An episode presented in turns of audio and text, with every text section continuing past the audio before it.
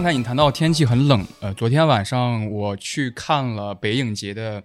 呃，一部电影是大卫林奇的《与火同行》，双峰与火同行。结束影片是在晚上的十点多左右，七点半进的场，然后两两个多小时，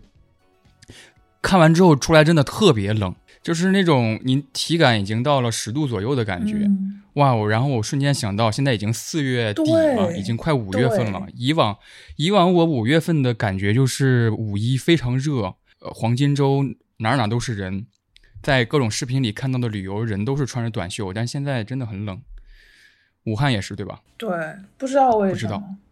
我在开录之前一直在听那个窦靖童的新专，啊，我就听了 Monday 那一首歌，那个 MV 也挺好看的，嗯，春游很适合。但是我现在已经感觉不到是春天了，没有所谓的春游，就是一个。今天我想分享的一本那本书里边也会谈到，嗯嗯对一个城市的四季那种微妙的变化能够捕捉到，需要待很长时间。在你以为要夏天的时候，突然又退回了冬天，你是恋夏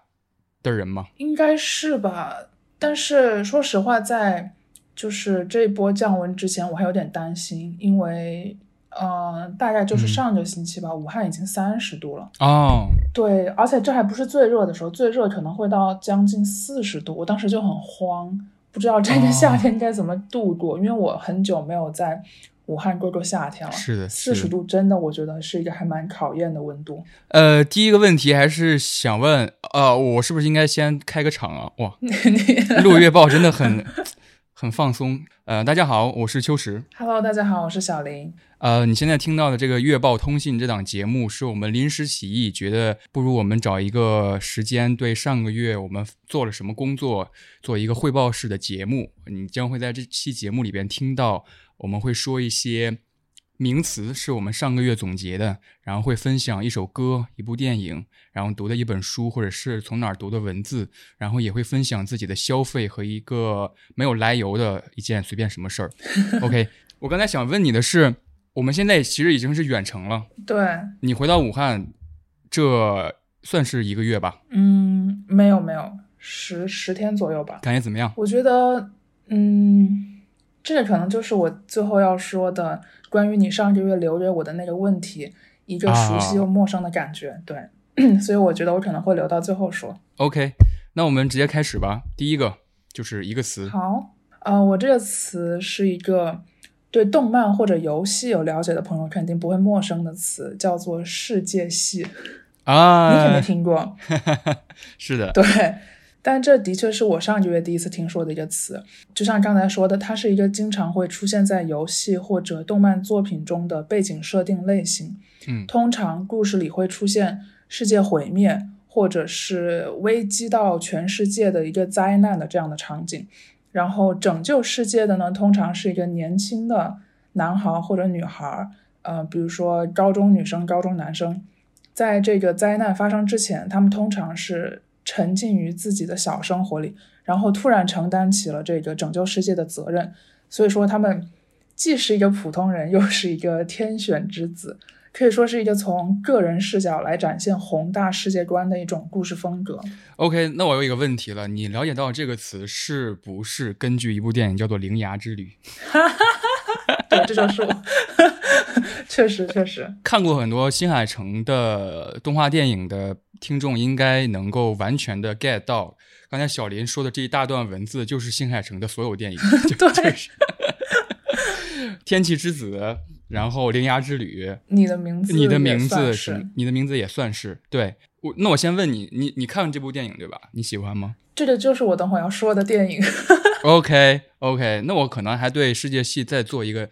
简单的、嗯，我觉得你肯定对我的了解会更深入一些。对，因为我们前不久聊了设定系这回事儿嘛，然后世界系当时被我说成一个名词来补充我对设定系的整个讨论，但其实世界系在我当时的讨论的语境下，和刚才小林说的那个世界系还是有一点点区别的。我所说的那个世界系，其实是设定系当中一个针对世界观的设定，就比如说，呃，最新要上的一部日本电影，好像是一个设定戏，叫那个片名特别长，是在北影北影节会上。呃，是不是那个是我的上司什么循环什么结束？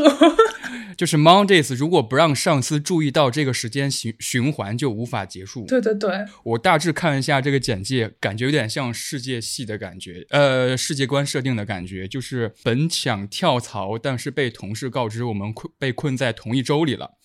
确信自己陷入时间循环的同事们必须要想办法逃离这个循环，这有点像说啊，我们这个共处的这个世界范围内，我们突然有一个新的设定加到我们身上了。嗯，这个是我们当时讨论的世界观的设定。但是小林说的这个世界系，其实刚才已经解释的很清楚了，就是一个本来处在自己的生活当中，他突然要闯入到一个拯救世界、世界范围内的灾难，然后可能有各种新的设定出现，比如说。天气之子这个名字就是一个设定啊，铃芽之旅其实是这个高中生他四处随着男主去拯救拯救日本于发生地震。对，对对对，这个故事很有趣，世界系很有趣的。那接下来你的词，呃，上个月总结了很多，但是可能有一个轻重缓急，我先说我最想说的，之后有一些很有意思的小词可以跟你分享一下。好，OK，我主要想分享的这个词叫做“冰箱里的女人 ”，你听过吗？我只听过房间里的大象。哎，你别说，这种构词结构有点像，它其实是一个英文的，就是一个短语。它是什么意思呢？就是一个非常普遍的艳女类型的角色设置。它最早是出现在一九九四年《绿灯侠》这部漫画的其中一册。绿灯侠回家之后，发现自己的女友被反派杀害，并塞进了冰箱，冰箱里。对，所以这个设置在一九九四年之后变成了一个普呃普遍的类型。它其实就是说，作为一个有主角光环的英雄吧，一般都是男性角色。这个男主他目睹最爱的人被杀，本来没想复仇，或者说他本来与世无争的这么一个呃过平凡日子的英雄，开始踏上了复仇。冰箱里的女人这个角色其实只是为了推动他，帮助主角完成哦，完成这个叙事，就是他有一个叙事的使命在。他为了补齐这个叙事的逻辑，更高效的发挥这个主角的人物弧光。然后我们经常会想到，比如说，呃，一般都是超级英雄电影了，我们会想到那一幕，就是那个男主，那个所谓的英雄，他抱着自己深爱的女人，嗯，可有时候可能是母亲，可能是女儿，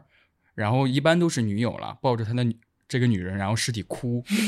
会给他一个特写，就是他眼睛对，皱着眉啊，或者流眼泪啊什么的，然后他之后就会变成突然变得很强。嗯，从伤心变成一个复仇的状态。可能编剧并没有想给他赋予什么人性或者人味儿，它只是一个工具。嗯嗯，甚至有些电影就是在后来发展出来之后，它不仅仅是超级英雄电影了。其实有些，比如说悬疑电影，我们一开始就只看到这个男主他踏上复仇了，因为这个女主可能一开始就死了。嗯我们会在电影的进行过程中当中一直有那个闪回，啊，对对对对对，呃，比如说男主呃独自在家，然后清洗自己的伤口，然后一闭眼睛就脑中闪回 啊，你侬我侬，我们在窗户边喝咖啡，一起庆祝圣诞节的场景，然后突然一睁眼，然后又变得非常暴躁，说我要复仇怎么样？这也算是冰箱里的女人的一种设置。它完全超脱了呃超级英雄这个范式，进入更广泛的类型写作当中了。我觉得这个词语非常有趣。嗯我想聊这个词，其实是是我在上个月看到一个我真的挺喜欢的一部电影，叫做《宇宙探索编辑部》。嗯嗯，看了，但它已经是这个月的了。哦，这个月了，抱歉，就是我前不久，我不知道这样解释合适不合适，但是我看完整部电影之后，一直有的一个不舒服，或者是觉得、哦嗯，嗯。好像有一点差意思的感觉，就是因为他男主老唐的女儿，的女儿对，对。从头至尾没有出现，然后他只是在他的叙述当中说啊，我不原谅你的自杀这个行为，所以他一直好像有一个嗯叙事或者人物的动力在，然后到最后他可能看清宇宙了，宇宙在他眼前打开了，然后他又和解了，完成这样一个，总觉得有点有点牵强附会，加这么一个一一层逻辑在内。嗯嗯，我不知道这算不算另外一种形式的冰箱里的女人，她可能带着一部分这个想要解答的原因，踏上了旅程。嗯，她可能上路是因为她有一个驱动力，就是我就想看看飞碟。她可能真的热爱，因为在她的叙事里边，她女儿呃自杀之前，他其实也是有很原本的热爱的，所以他可能不是主要原因。就是你一开始提到冰箱里的女人，那些女人 就是那些被作为工具化的女人，她们的死嗯可能很多是出于意外。但是像《宇宙探索编辑部》里面这个唐志军女儿的死，我觉得啊，对，她抑郁症自杀的原因，我觉得和她爸爸是这样子一个类型的人，我觉得是有一定关联所在的。啊，对，所以她对对和冰箱里的女人，就是最原始的冰箱里的女人，可能还是有一点点不一样。对你说的很很对，就是冰箱里的女人原始的叙事是因为有一个确切的反派在嘛，对所以你有一个明确的目标。但是他可能在老唐这个叙事里边，这个目标就很很自反吧，对，并没有说有一个敌人或怎样。对你说这个很对。OK，这就是我想说的一个主要的词，然后还我还在上个月积累了很多小词，小词，一个是美式男，美式是冰美式的那个美式。，对，就是冰美式。美式男也就是一个网络新造的一个词了，它并本身并没有什么文化根基。所谓的美式男呢，就是他他有一个那个形容他的 slogan 呢，就是美式喝美式想美式，就是美式男有一种盲目的自信，就是这种自信有点像我们上个月说的那个 Sigma，、呃 Sigma Man，、嗯对，好像一切都伤不到他，然后他把所有一切的拒绝、反驳或者是讽刺等等一些负面的回应，都以很正面的方式看待。这么说好像还有点正能量呢。他评论里边总会说非常想看美式男和 Sigma Man 一起同台演出。这个有原视频吗？就是这个美式男。在各种视频平台搜啊都应该会出现。等会儿去大开眼界一下 还有一个是呃宝宝辅食，你知道这个词吗？啊！这个我知道只。要小红书一些女性博主带上这个 tag，就不会默认推给男性群体。对，我很好奇，一开始是谁想的运用用宝宝辅食这个，就是 Y 宝宝辅食，好像确实是上个月开始，就是我在小红书上刷到了非常多女性博主她们发的东东西，下面就是加很多 tag，就是那种完全没有任何逻辑的嗯嗯嗯 tag，、来表达他们的精神状态。嗯，然后好像宝宝辅食就从这一大堆像是乱码一样的 tag 当中脱颖而出，成了这个呃，你加这个 tag 就不会被推给男性的这样一个保护机制。这种乱加 tag 的这种风格，是我在四五六六的视频里边看到的。我真我真的看太多四五六六的视频了，真的是是一个自信又美丽的一个女性。嗯，我觉得她生活状态非常好。她她前不久有个视频巨搞笑，就是她说她去墨西哥玩了，但是她觉得预感有预感自己会拉肚子，然后这条就被这条视频就莫名其妙的被推上了那个视频平台的热搜，然后她开始就说怎么怎么回事儿，现在全网都知道我要拉稀了，就是。宝宝辅食是这个词，然后我想说的下一个词是跑者高潮。没有解释解释。你听过这个词吗？Runners High 是我在一本书《成瘾》那本书里边看到的。简单意思啊，因为我知道你是跑步的，而且我想让你分享一下你前不久跑半马的经历，一会儿我们可以聊一啊，聊。会的，会的，会的。然后跑者高潮就是当你跑到一定码数的时候，会有一种感觉，就是非常轻松，力量充沛，完全没有疲劳感，你就觉得好像我一直可以跑下去。就是过了一个阈值，精神非常的明亮，非常有一种上瘾的感觉。这是一个医学名词，叫做跑者高潮。嗯在工作或怎么之前，你要进行一一下激烈的运动，或者是跑一下步，然后你会发现一天当中都会精神专注的投入接下来的工作，因为你一直持续在高潮的那个呃状态当余中。波当中啊，我觉得我可以理解，但是它在我身上的展现可能并不是很多，因为我没有在工作之前 跑步过。我一般把跑步放在一天当中比较靠近晚饭之后的时间里。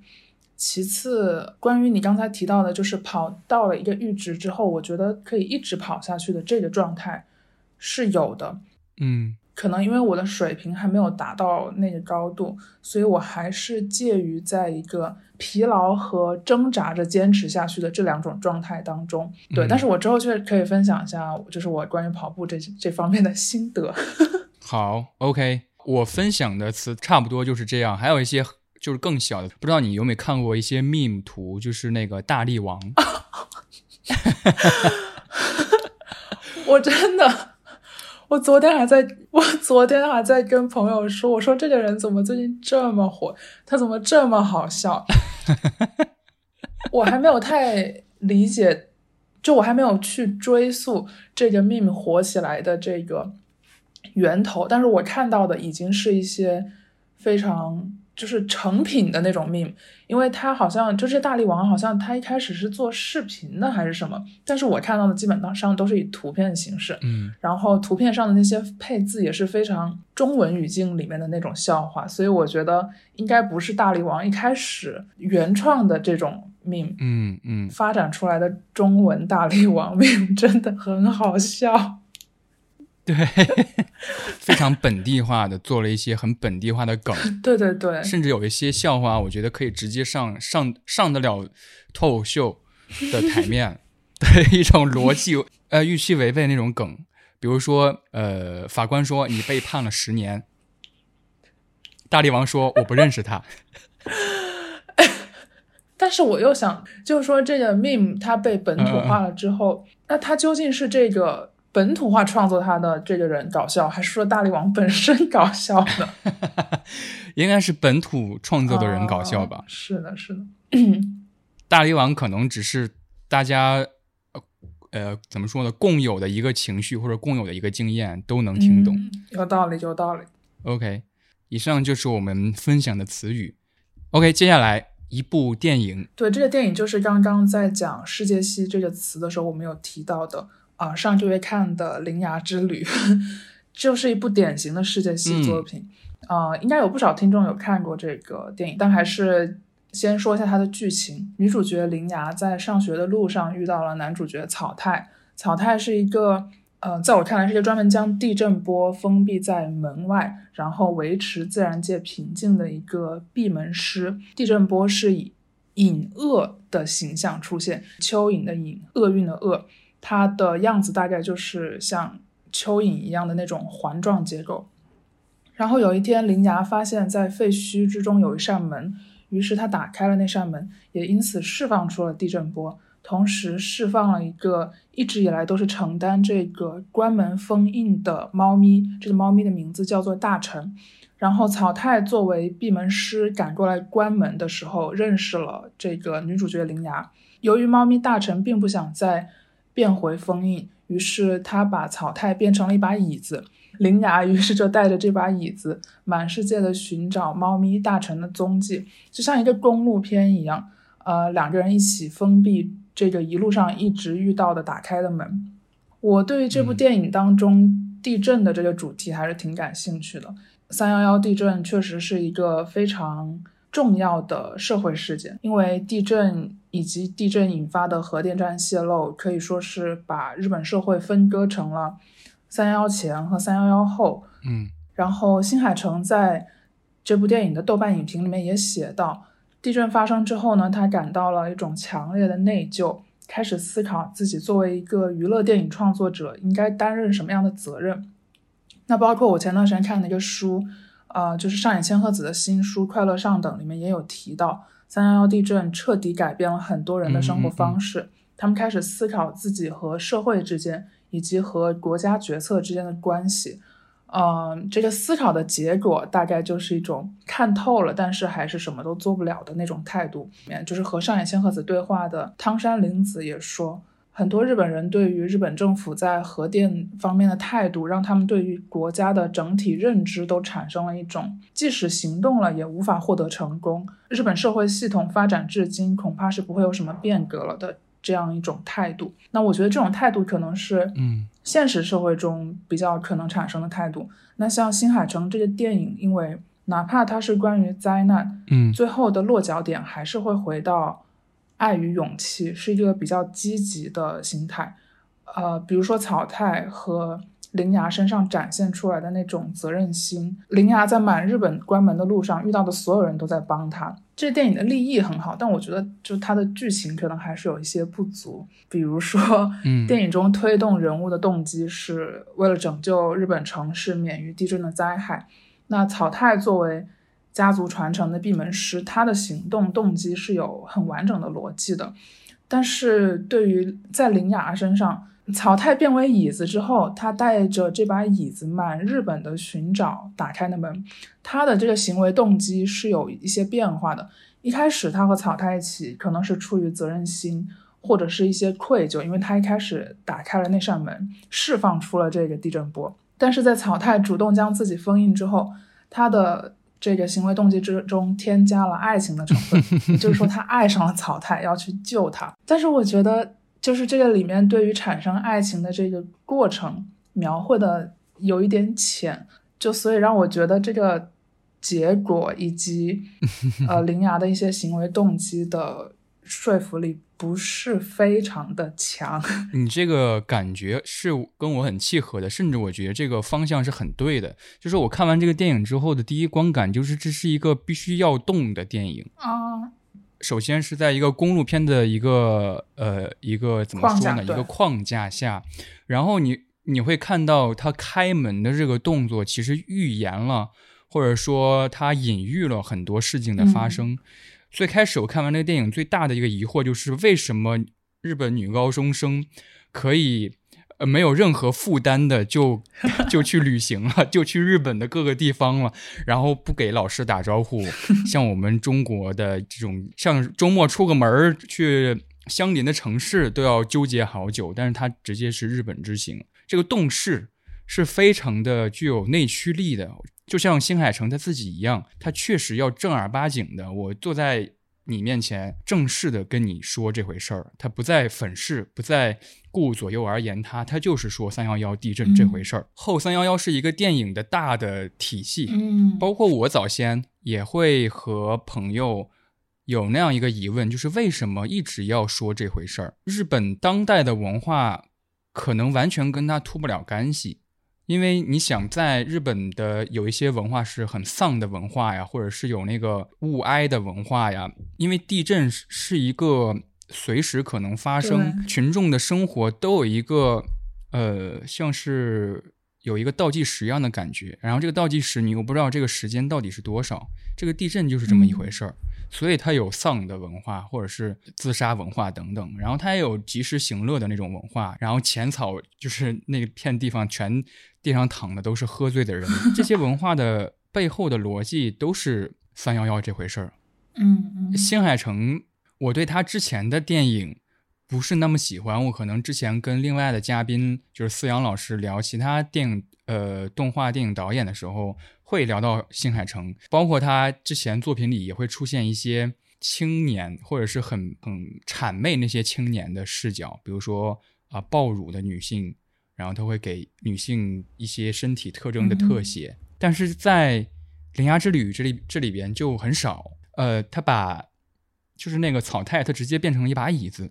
我觉得这个想法挺好的。嗯我对这部电影的感觉就是就是这样，我们拥有共同的经验，就是疫情嘛。嗯，对，在自己身上也可以看到一些影子。嗯，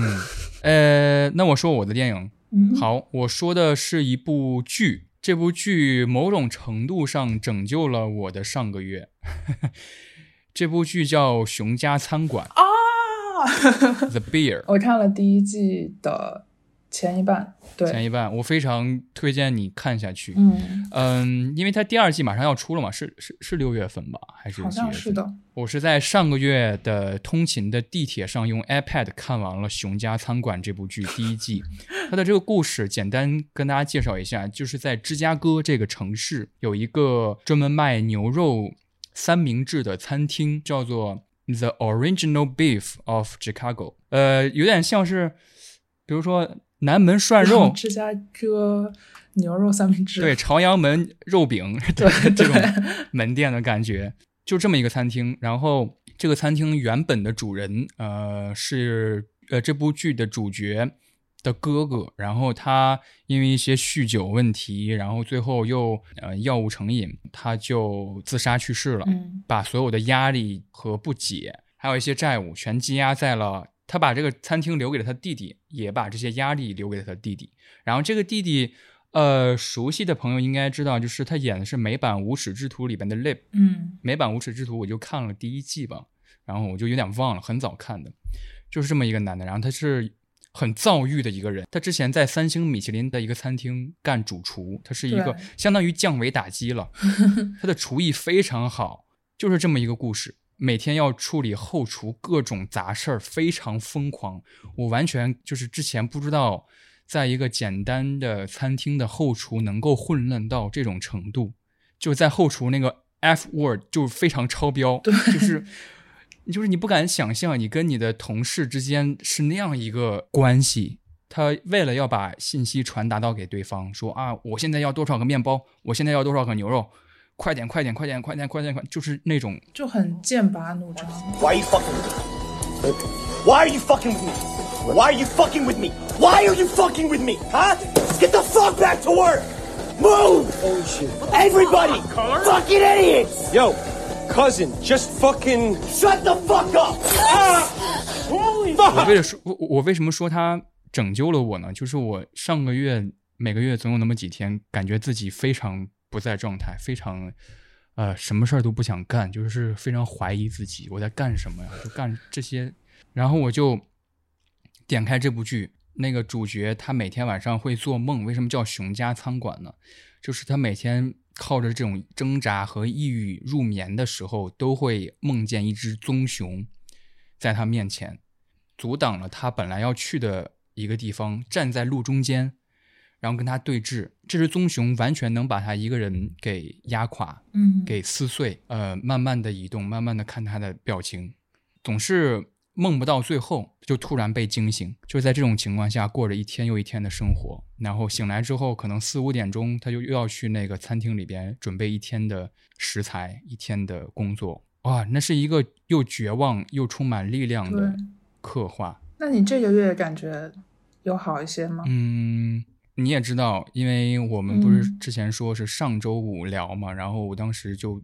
没有提前跟你说，说我当时上周五啊突然约了约了另外一个录制，嗯，所以就很 挺紧张的。在你把我上次割了之后，那天晚上在心里把你骂了一顿，然后第二天醒来就 everything's fine。所以说睡觉很有帮助。抱歉，抱歉，对，是的，我想分享这个剧里边的几句话，嗯哼，是这个餐厅被他的弟弟这个主角重新运作起来之后，呃，那个菜品的质量肯定上升了一个档次嘛。嗯然后有一个呃，算是美食评论家吧，他就是穿着便装，之前在这个餐厅吃过一顿之后，他在当地的报纸上写了这篇算是像大众点评一样的那个评论文章。然后他的后厨就开始在后厨念这段话，嗯以下都是那个时评人写的哈。嗯我深爱着芝加哥这个城市，不论结果的好坏，芝加哥的社区都在发生着变化。我对站在社区发展这个历史十字路口的人都感兴趣。芝加哥这座城市到底能不能保留自己本职的情况下，完成自己的进化？我有时会想，会不会是我们太过念旧，模糊了我们的判断，呃，也让我们对事物的变化产生了一种过度追求完美的执念。嗯，我非常喜欢这一段话，这也让我对芝加哥这个城市拥有了很多嗯很性感的感觉。就是嗯 他这段话也许是在评论一家餐厅，但是我觉得他他恰恰可以描述很多东西，它可以描述中国东北的一些风貌，它可以描述有点伤痕、有点伤感的文学作品。嗯，我觉得这段话说的真的挺好的，也挺美的。我刚刚查了一下，这个电视剧的导演，同时也是呃《怒呛人生》的导演。哦，真的吗？呃，我这周要跟另外一个朋友聊 beef。期待期待你们的内容。OK，这就是我们分享的电影这个这 part。下一个专题就是一本书。嗯，我上个月看的一本书，就我还没有看完，因为我上个月一直在呃忙着搬家呀、不拉不拉不拉，所以看书的时间可能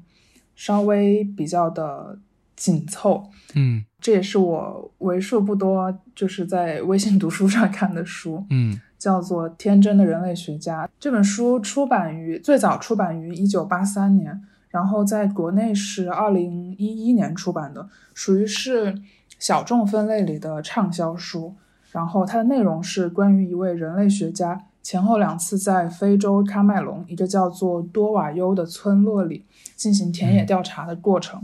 然后在这个村子里面，他遇到了非常多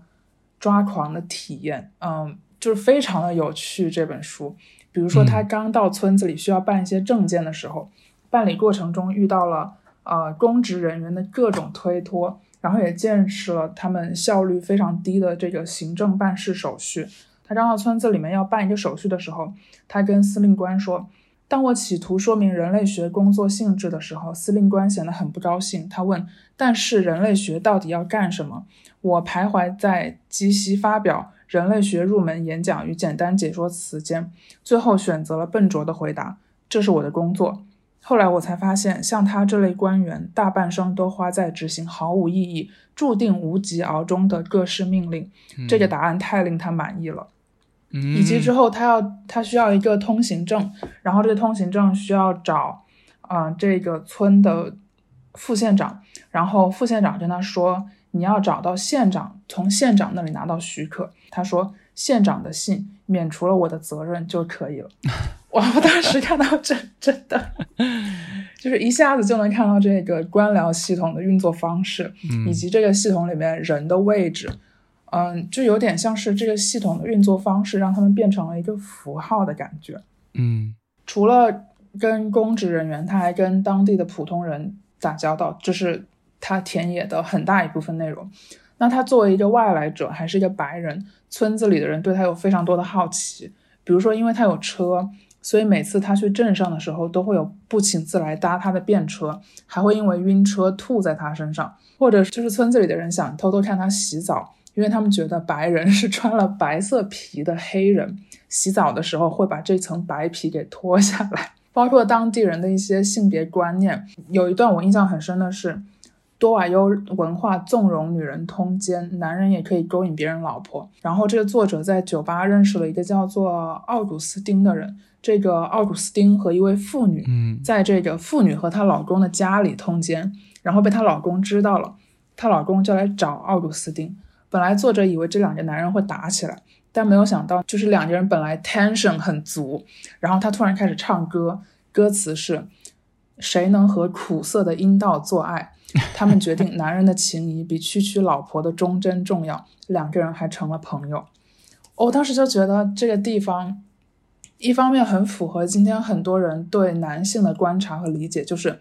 男性的自信来源于其他男人对他的接受和认可。男人并不在乎女人究竟是怎么想或者怎么做，他们在乎的是这个嗯女人让我在其他男人面前的面子和形象是什么样的。嗯但是另外一方面，在多瓦尤的这种通奸文化下，就是这两个男人还能成为朋友，我觉得又说明他们好像并不在乎两性关系中普遍存在的那种，就是我的妻子或者我的女朋友是我的所有物，只能被我掌控的这种厌女观念。对，当然只说他们不存在，他们好像不存在这一种厌女观念，不代表他们不存在其他的厌女观念。嗯 对这本书我还挺推荐的，真的非常有趣。这个作者感觉就像是在写脱口秀一样，嗯，然后也让我对人类学以及人类学的田野调查有更多的兴趣。但是在看的时候也产生了一个问题，就是在做田野调查的时候，是应该把自己完全的融入进去，还是说时刻抱着一种从外来人的视角观察，也就是说稍微有一点点抽离的角度来看待发生的这些事情？如果有了解人类学或者了解田野调查的朋友，也可以在评论区 指正一下。嗯，是的，我也很期待大家的补充。你的第一个形容就是完全融入呃，这种状态好像有点像是一个纪录片的拍摄者他所嗯想要达到的一种呃状态下，就是完全忽视掉这个人是旁观的，他是拿着摄像机来拍我们的，他是记录者，所以为了追求到那种状态，我们拼命的融入，过了很多很多年，一些优秀的拍摄者跟他同吃同住，所以他们才会展露出真实的那一面。对于田野调查，对我的感觉可能应该更像是第二种你说的那种状态，因为只有把自己当成一个完全的外来者，才会提出一些外来者提出的问题。问题，对。对，就，我在我在回武汉之前，和我一个学人类学的朋友，我们聊天的时候，我就说我不想，我不想回武汉。他说你可以把你回武汉之后的生活当做成一种田野调查。我还没有非常的嗯开始我的生活，因为前一个星期一直在收拾东西，然后后来又去长沙，加上这几天温度降温，我又不打算出门，所以说我的田野调查可能还没有开始。马上就要到来的这个假期，会不会武汉很多人？会吧。突然想到，就是你有没有在咖啡厅或者吃饭的时候遇到过旁边有人在相亲、啊或者是在 date？、嗯、有吧？但是我我有遇到过，就是挨得很近的情况下，呃，他们互相的交流好像第一天认识一样。就比如说啊，你喜欢什么什么、嗯，啊，这种对话对于我来说，我会假定他们是在 date 或者是呃相亲。就我我觉得听旁听别人的这种对话，也有一种田野调查的感觉。哎，你知道有一个 Twitter 账号就是专门写偷听别人对话的吗？应该很有趣吧？但是偷听如果真的是有意的偷听，是不文明的。应该就是旁听到的吧？无意间。OK，那我说我想说的这本书，好，我说的这本书是一个随笔集，叫做《氛围驾驶员》，是细野晴晨的一本随笔集。我想说这本书的原因，也是因为就是上个月三月二十八号这天，坂本龙一嗯这个音乐家去世了。当时很巧、很离奇的一点是，去世那天的新闻爆出来的时候，我在天津找另外一个嘉宾录了节目，就是录了《龙与地下城》那个节目。嗯嘉宾当时是开车送我到天津站，然后我坐高铁到北京之后，我坐地铁的途中一直在听细野晴臣的专辑。细野晴臣的歌是很轻松的，很灵动的，你很想舞动的。然后我就在地铁站很轻松的就舞舞蹈起来，你知道吗？嗯就是我会小跳步，然后会呃扒着那个栏杆像雨中曲一样那样绕。反正我就很轻松，然后我突然就收到了坂本龙一龙一去世的消息，第一感觉就是太巧了。嗯 YMO 就是细野晴臣、坂本龙一还有高桥幸宏他们三个人组成的那个组合，高桥幸宏和坂本龙一都相继去世了，在这一年期间，只剩下细野晴臣一个人了，有种冥冥中的感觉，而且这个冥冥中的感觉，嗯、好像在上个月月初的时候，嗯、就是我女朋友跟我在一个周六出去玩儿，嗯哼然后我们坐地铁就会各自听各自的音乐，然后我们出站的那个刹那，然后她突然停下脚步，说雨飞门的主唱去世了。她刷手机刷到了，呃，嗯他看到那条消息的时候，他非常震惊。他说：“我刚才一直在听雨飞门的歌，就是他说那是我高中时期很喜欢的一个乐队。我上车之前，他他戴着还是降噪耳机。我说有没有可能是你在地铁当中无意间听到了旁边在讨论宇飞门主唱去世的消息，所以你开始听？他说不是，他一上车之前就戴上了降噪耳机，完全听不到其他具体的交流的，就感觉生命很很奇特，很自然。嗯西野晴臣是一个很有很有趣的人，他的随笔并不像我想象当中对于音乐专业性的讨论，他谈论的全是自己的，比如说他他曾经去很多次去神庙，或者是去跟非洲原住民去学习冥想正念的疗养和这种方式，去不断的打开自己，不断的和自然接触。他是一个和自然非常融洽的人，呃，也是一个很可爱的人。他把生活当中的细节和自己的感悟都写在这本书里边。他在这本书里边谈到，印度把人生命分为四个周期，是学习期、家住期、临住期和游行期。这算是一个比较有意思的词汇哈。嗯嗯呃，学习期就是我们在学习的阶段，青年的阶段，或者说，比如说你我现在还仍在学习，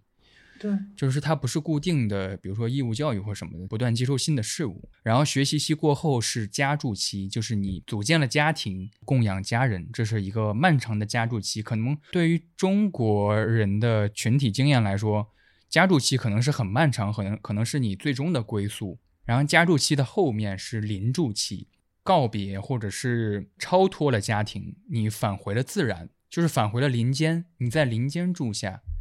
呃，山林之间隐居起来，然后你跟自然独自打交道，这是临住期。然后临住期后面是游行期，游行期就是在你感觉到死期将至的那个时候，你四处游历，各处游荡，这四个周期嗯。很有意思。然后西野晴真说，他慢慢现在在临住期这个周期内，所谓的氛围驾驶员，就是他说他对氛围音乐这个类型的痴迷，就是把一个音乐包裹在一个具有明显环境氛围、环境音的嗯。怎么说场域之中，加入了空气啊，加入了流动啊，加入了一种氛围，这种声响使得呃氛围音乐具有一种很独特的感觉。然后他形容氛围音乐是一种音乐宅人，就是很 nerd 那种宅人，独自在四叠半，不知道你知道这个概念吗？就是嗯嗯呃，有一个动画是四叠半神话大戏嘛，讲的就是大学生在自己寝室里幻想世界是什么样子的。他说，氛围音乐就是音乐宅人的四叠半音乐，你可以在孤立、单独、逼仄的房间内，想象和世界的关系，想象和更广阔自然的关系。我想分享里边的一个词，叫做周边信息。周边信息这个翻译是相对于 information，就是信息这个概念的。嗯然后周边信息的英文是 exformation，就是 ex。哦哦呃，谢晴神看了丹麦一个科学评论家的一篇著作，是讲人的意识的。呃，他举的例子是，当我们在写一封邮件给对方的时候，比如说我邀请小林，呃，我们周五录一期节目，我有这么一个事儿，然后我就要遣词造句，挑选语句，最后形成了一段小的文章，然后发给了你。在看我这封信的时候，阅读我的信息的时候，就是阅读我的 information 的时候，其实是周边信息在帮你读懂这封信。就是这封信里边，我可能会说啊，小林，好久不见，啊、不知道你最近什么时候有空，我们不如录一期月报吧，或怎么样？这是你看到的信息，但是你读到的周边信息，有可能啊，就是比如说，哦，我要录月报了，然后月报我要准备什么什么什么，所有的这些周边信息都是你能理解我的这个信息的支撑。懂懂，就是我联想出这个信息的一些分支，有点像潜台词的感觉。然后也是这些潜台词在帮助我回应你的这个信息，做出决定。比如说，我要不要对，接受，就是我们星期五来录这个月报的这个邀约啊，巴拉巴拉巴拉这样子。然后谢晴真说，传达出的信息并没有周边信息重要，他觉得未被传达出来的信息非常重要。我觉得这点很妙，这也是他看待很多音乐的感受。他说他喜欢或者说向往一些新的音乐，因为这些新的音乐听起来会有新的感觉。比如说，他会说某些音乐呈现出来的感觉是一种很很繁杂、很混乱、很无序、没有规律，好像非常多的信息。嗯嗯，这只是其中一个例子啊。他说他能把握住这种音乐，是因为他突然感觉到音乐人为了呈现给你这种混乱的信息，他已经舍弃掉很多周边信息了。谢晴琛觉得听这些新的东西，恰恰是因为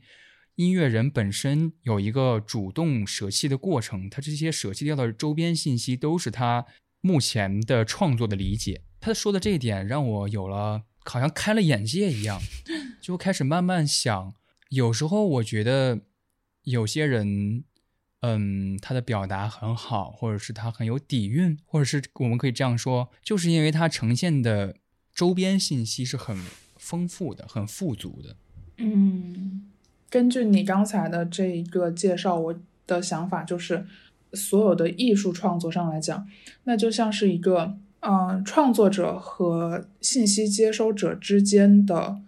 那种没有言说出来的默契，这种感觉。嗯，对对对，对。是的，嗯，我之前大学在学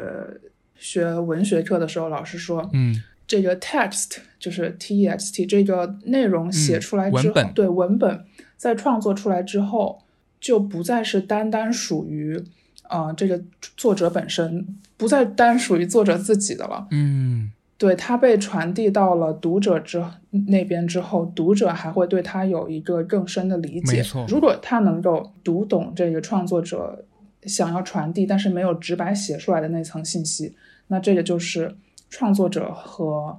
接收者之间的这样一种默契。哇，你说的很很对，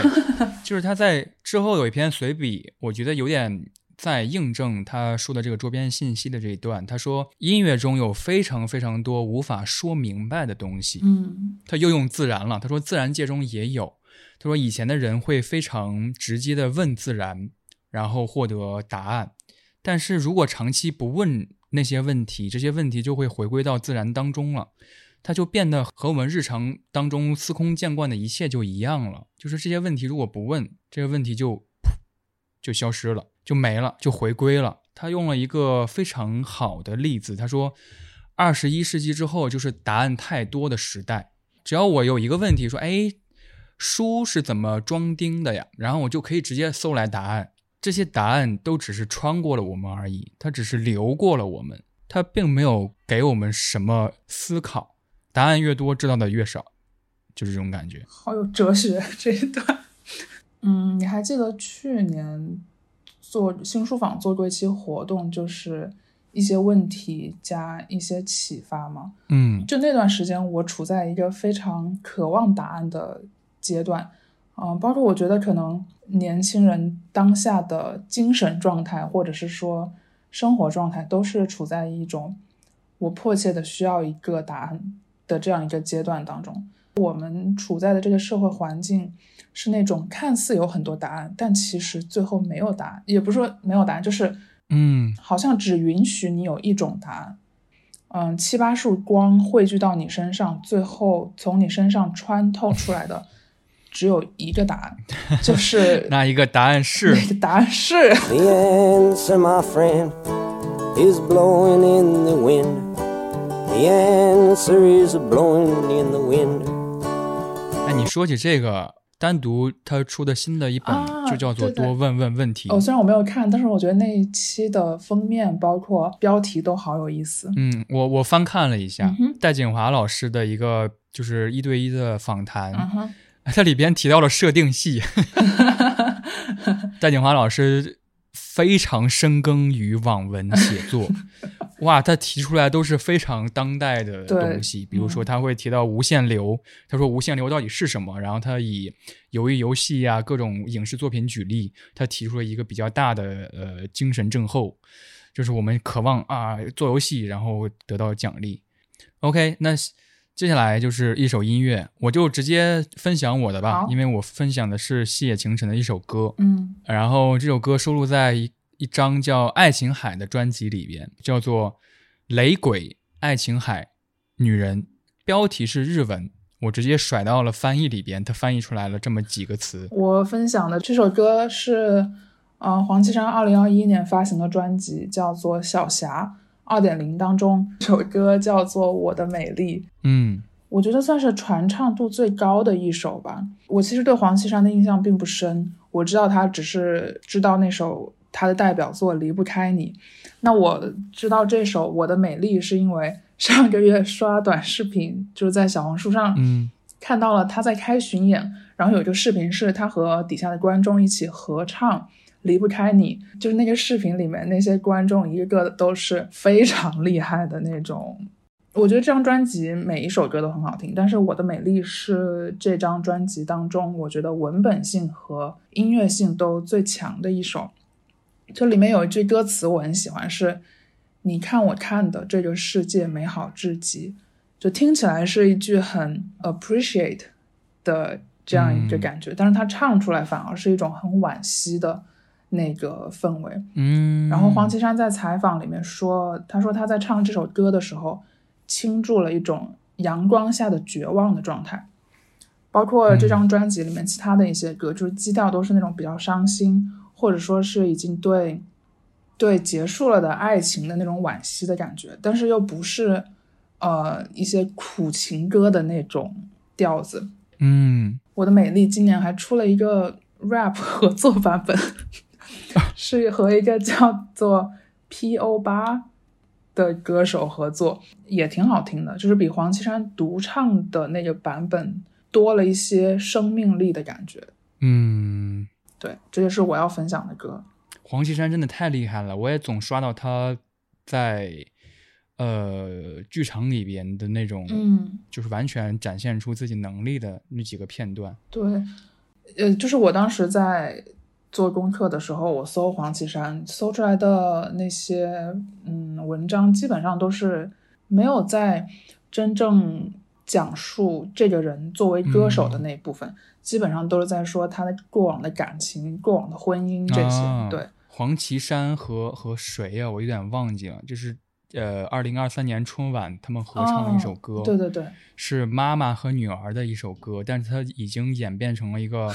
就是鸡圈的对对对对对一首歌。对，我知道，我至今没有听过那首歌，因为当时春晚也没有看到那个地方。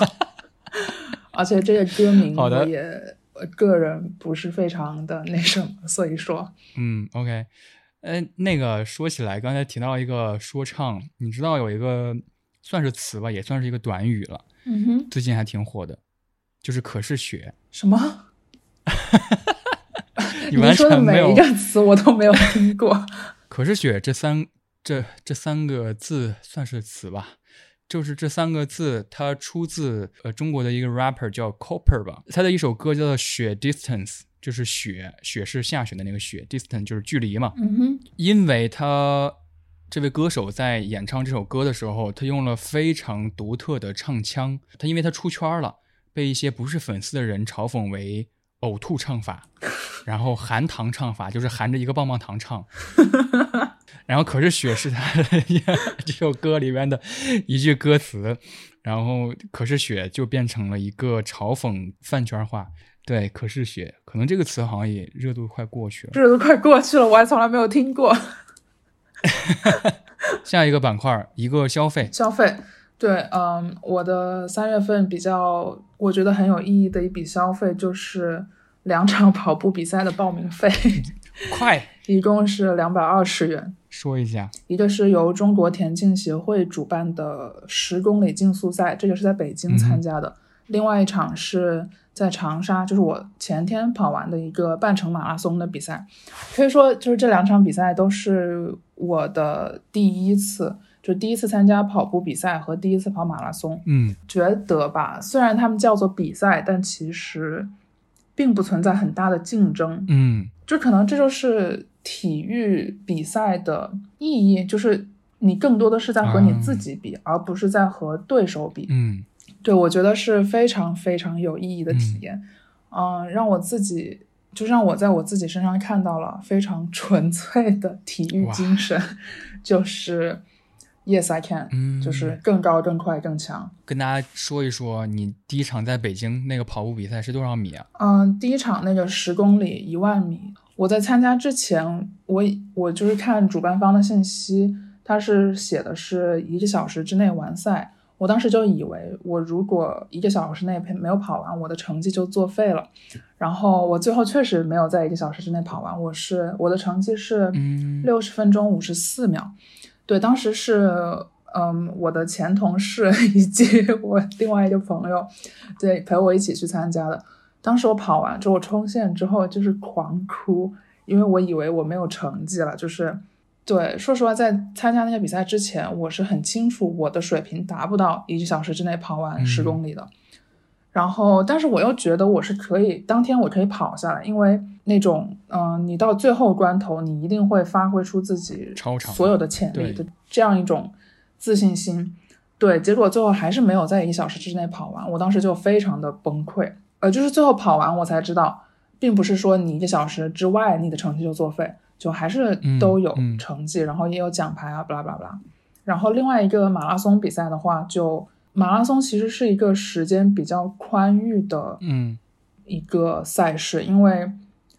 它的时间更完整。半程马拉松的完赛时间是三个小时，是全程马拉松是六个小时。也就是说，三个小时我可以更合理的分配自己的速度，不用像一个小时之内嗯，就是那么赶。十公里的那个比赛是一个竞速赛，而马拉松这是一个就是可能不存在竞速，但是我都就是很佩服我自己啊，就是居然真的跑下来了。十公里的话，在比赛之前我的最好成绩其实也已经是一个小时嗯四分钟左右吧，真的很厉害。就是我在回想我自己跑步的这件事情的时候，我发现我自己身上有一种可以说是很盲目的自信吧。嗯就它不只体现在于我跑步这件事情上，我之前在做很多事情的时候，我都是带着这样一个心态去做的。在开始做这件事情之前，我可能并没有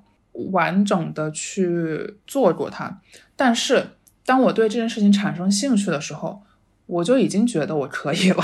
我觉得很好啊，这种感觉。如果你要做一件事的时候，你一直觉得哇这件事儿不行，或者是我最后可能完不成，如果总这样想的话，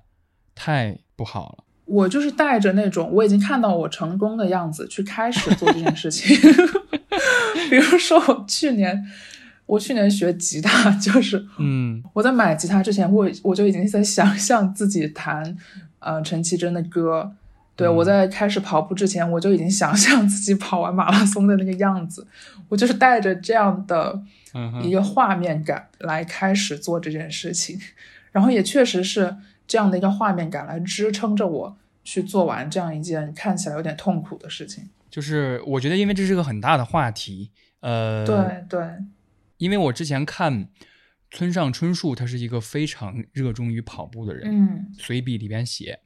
呃，他跑步，他都他去各个国家参加跑步，他参加过日本的，参加过美国的，等等等等。嗯他那种跑者的心态，他可能会安排很详细。我不知道你的在十公里之内有没有那种安排详细的感觉，就是我可能这几公里我是一个什么心态，我是一个什么嗯步伐，然后我下十公里，我完全能够感觉到我身体已经到了什么地方，嗯，我需要调整。我不知道你这种调整是在赛前就做好准备了，还是说嗯在当天一定会有一些偶然的事儿出现？你对跑者的心态了解很多诶，完全不像 是没有跑过步的人。就是一旦你进入到一个有目标的这样一个跑步状态里面，你是一定会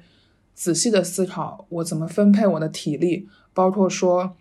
呃，怎么分配我的补给。嗯绝大多数人跑长距离，他是需要补给的。嗯嗯嗯，比如说，吃胶，对，以半程马拉松为例，二十一公里的话，可能你在七七公里的时候你要嗯吃第一支胶，然后之后每五公里再吃一支胶，包括补充水，包括你的身体因为会出很多的汗，嗯、消耗很多的糖原，你需要一些外部的补，就是外部的这样一些东西来补充你消耗掉的那一部分。嗯那再说到你刚才提到的，呃，一些意外的状况，意外是一定会发生的，没有说是，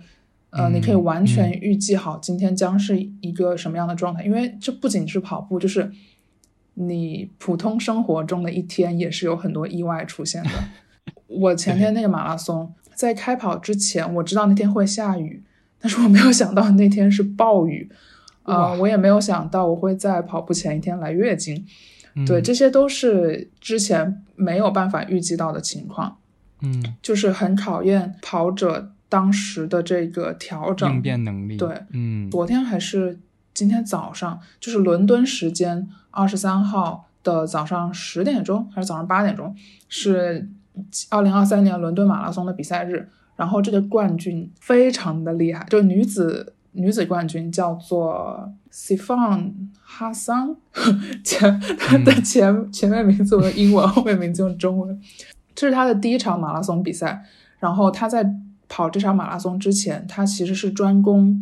中长距离，她是专攻一千五百米、四千米还有一万米的。就是哦他之前没有跑过马拉松比赛，嗯对，然后这次比赛的时候，他首先在十公里的时候就已经出现了大腿抽筋，他甚至中途两度停下来，就是拉伸他的腿。三十五公里的时候，嗯，赛道上面两边会有补给嘛，就是比如说水啊、一些能量胶什么的。那他在三十五公里的时候，他要去拿补给，结果被绊了一下，哦，然后这个其实是非常影响你跑步节奏的一些事情。嗯嗯但是他又返回去，他又返回去拿他的水。当时解说就是在他第一次腿抽筋的时候，解说就说他今天状态不行，他可能会退赛，或者说是就是保守的跑完。然后没有想到他在最后，就是最后大概一百米还有两百米的时候，他就一路往前冲，就是你能看到他的那个步子迈的比第二名恨不得是第二名的两倍大，他最后一路冲进第一，非常厉害。然后这还是他的第一次马拉松比赛，但是他最后还是拿了第一名。我我当时看了这个视频，我真的非常的敬佩，在体育上面获得的这种，就是跟自己比较之后获得的这种满足感，它是会传递到你在其生活的其他方面的，就是。比如说，我一开始也是，我只能跑三公里，然后能跑五公里，然后能跑十公里，最后能跑半马，就是这种嗯自我挑战之后的成功，它会给我一种自信，就是我觉得我在其他方面也有更多的毅力，或者说有更多的创造力。我觉得这些都是非常可贵的。反正我这两天是想跑的，但是北京沙尘四月份的沙尘实在是让我打消了太多的想法了。不用戴口罩的第一天我就不戴口罩了，在地铁里边，但是我后来又戴上了，我就是为了防防沙尘。OK，呃，那就说我的消费吧。我的消费，我想说的这个消费其实是我之前在某点众筹上买的预定的一个东西，然后三月份发给了我。然后这个东西呢是《终极米迷》这个漫画，就是米老鼠的迷。童年的时候，小学的时候吧，就会买《终极米迷》这套漫画，它是呃一小册一小册的，里边全是呃唐老鸭、米老鼠、米妮、高飞，然后他们那群人 人的故事。就是漫画，就是啊纯漫画、纯美漫。我看到这个消息的时候，应该是过年期间吧，然后它就出了重制版，然后我毫不犹豫的给我童年买单了，出了很多很多册，出了一百多册吧。我小小学的时候可能只看了前十几册或者几十册，这次把八十到一百册，等于说二十册买了。每天晚上就看漫画，看小学生会看的漫画。我看完了一本漫画，其中有一篇非常有意思，叫做叫做什么“无敌梅星”还是什么？梅是倒霉的梅。嗯他开篇讲了一个人，他是扫把星带来厄运的一个人，他就是厄运本身。他的超能力就是他走到哪儿，厄运就会跟到哪儿。然后他以靠招来厄运来出名。呃，我我有点忘记了他那个唐老鸭的叔叔叫什么，叫史高 史高什么？我搜一下。唐老鸭的舅舅叫什么？唐老鸭的舅舅，就是这哦听起来就很搞笑。这句史高志，他的舅舅叫史高志，是一个巨有钱的人，非常有钱，但是非常之吝啬，就是你可以想象谢老板的样子，就是他史高志，他可能比谢老板还要吝啬一点，还要比他有钱一点。这个倒霉星就想带着他的厄运去去见史高志，就是，呃，你为了摆平我的厄运，你会花多少多少钱让我不见你？嗯，就是这种故事。然后最后，嗯、这个史高志把这个处理这件事儿的这个任务交给了呃唐老鸭，然后唐老鸭最后找到一个方法，就是找这个世界上最幸运的一个幸运儿，然后跟这个倒霉星打一通电话，然后他们打的那通电话，幸运儿和倒霉星互说了一句“你好”，然后他们突然感觉自己不对了，就是你知道吗？就是两个气相冲啊，就是，然后他们就抵消了。可能幸运星在那个时间段里边没有那么幸运了，然后那个倒霉星在那个时间段里边没有那么倒霉了，然后唐老鸭就把他送出城了，就这么一个故事。我搜了一下，史高治的全名叫史高治麦克老鸭。对，史高治 Mike Duck，对，很有意思的一个漫画。那这一套多少钱？这套我买了二十多本，买了好像二三百块钱，然后它会附送一些呃重制版的一些特点，比如说明信片呀，哦比如说什么文件袋儿什么的，哦，挺有意思的。呃，最后一个板块儿是我上周上个月报给你提的一个小小事件，嗯，就是你的既熟悉又陌生的体验。对，就是嗯，说起来有些伤感，就是我发现，在回家之后，嗯，当我再想要跟我的朋友分享一些我最近生活上面的一些事情或者是一些感悟的时候，我发现跟这些朋友之间不同频了。对，熟悉是因为这些朋友还是很熟悉，大家讲话的语气、口头禅、表情包都还是一些很熟悉的那些选择。但是陌生就是双方都很难再以之前那样的心境啊去回应对方。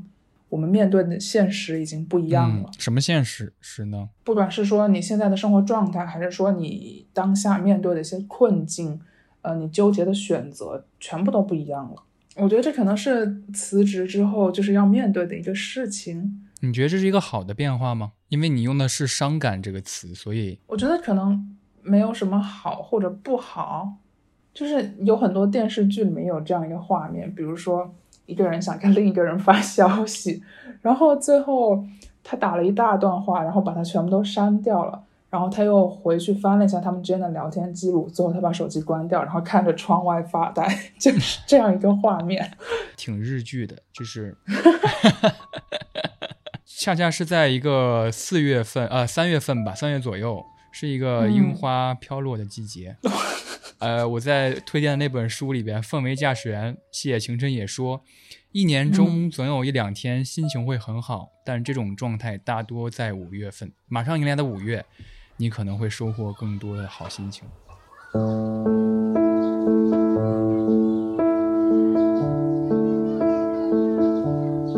我希望下一次月报里面，你可以分享一个四月当中你期待能够做到，最后却没有做到的事情。午后温暖的阳光温柔闪耀，雨后绚烂的彩虹五彩斑斓，炎热的夏日，一丝凉风掠过